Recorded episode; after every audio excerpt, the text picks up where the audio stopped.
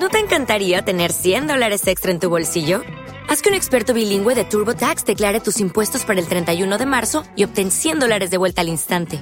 Porque no importa cuáles hayan sido tus logros del año pasado, TurboTax hace que cuenten. Obtén 100 dólares de vuelta y tus impuestos con 100% de precisión. Solo con Intuit TurboTax. Debes declarar para el 31 de marzo. Crédito solo aplicable al costo de la presentación federal con TurboTax Full Service. Oferta sujeta a cambios o cancelación en cualquier momento. Mi nombre es Sebastián Delfín y soy de aquellos que decidieron dejar de esperar y empezar a actuar.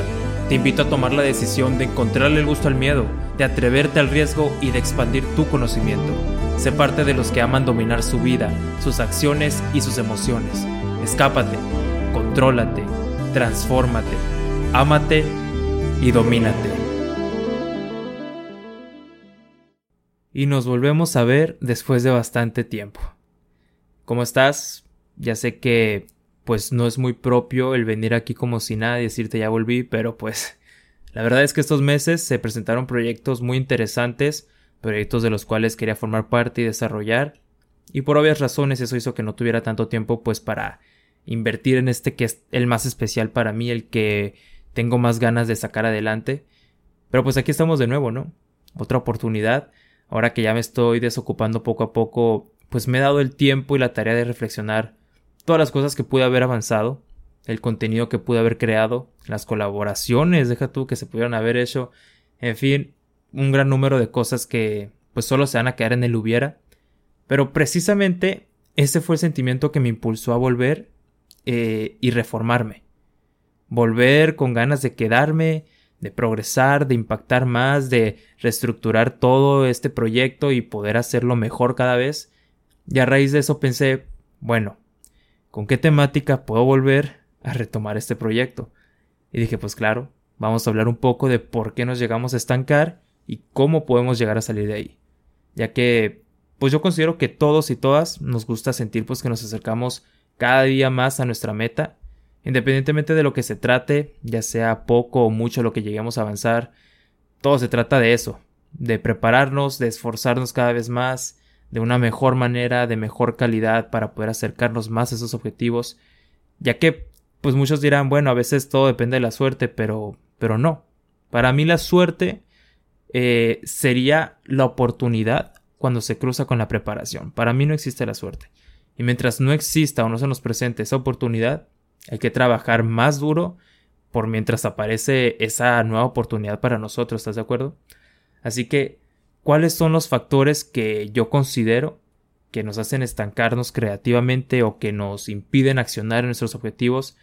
Claro que hay bastantes, pero en esta ocasión solo voy a mencionar dos que siento yo que son los más eh, pues constantes, los que más nos llegan a afectar. Y el primero de ellos, el clásico, la procrastinación.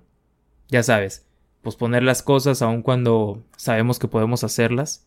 Y fíjate que me he dado cuenta que cuando uno encuentra su propósito, su objetivo, siempre nace ese miedo de pues no saber a qué te vas a enfrentar. Y de ahí también nace esa procrastinación. Podríamos decir que de algún modo no actuamos por miedo, por miedo de que pueda implicar esa tarea que tenemos que hacer, de si estamos preparados o listos para poder realizarla, y por supuesto pues mil y un pensamientos más que nos detienen en cuanto a nuestra capacidad. Y a mí me ha servido bastante el dividir trabajos en mini tareas, comenzar a realizarlas una a una y de esa manera permitirme entrar en este estado de flow, que es un estado del que vamos a hablar pues en un futuro episodio. El flow básicamente te permite como como entrar en el mood, por así decirlo, ¿no? De que si ya hice estas actividades y no me tomó tanto tiempo o no eran tan difíciles, ¿por qué no seguir con las demás?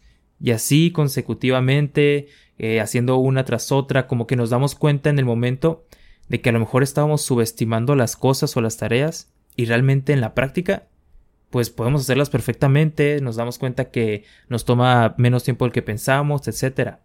Ese es el primero y el segundo es el perfeccionismo. Este es mi mayor enemigo yo creo y el de muchos, que es nuestra falta de actuar por no tener un plan perfecto, por buscar eliminar cualquier error o cualquier cosa que nos disguste en lo que hacemos o esperar tener todos los recursos necesarios para que todo quede espectacular, impecable. Tú entiendes. En lo particular, este es uno que en serio me da muchos problemas, como te digo. Pues a mí, bastantes personas, estoy seguro que nos gusta entregar pues nuestro trabajo de forma, pues eso, impecable, con la mejor de las presentaciones. Pero esto mismo es lo que nos puede jugar en nuestra contra y evitar que lancemos pues nuestro producto final. Hay una frase que me ha servido bastante, la cual es nunca dejes que la perfección sea el enemigo de lo suficientemente bueno. Es una reflexión que pues que me permite entender que ese trabajo suficientemente bueno realmente te permite tener un producto que funciona. Y además de que funcione, también te permite retroalimentar y mejorar el siguiente que saques.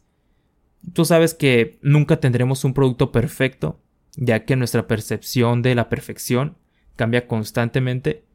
Sin embargo, cuantas más cosas suficientemente buenas hagamos, más cerca estaremos de lograr pues un resultado que consideremos cercano a la, a la perfección, pues a lo perfecto.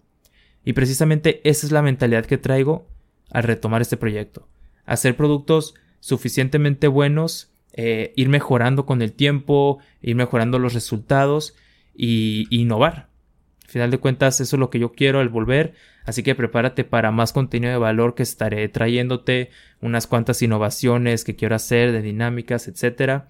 Y te dejo pues con esta reflexión que espero que te sea de utilidad para que tú avances en tus propios objetivos, en tus propios proyectos o en tu propio propósito.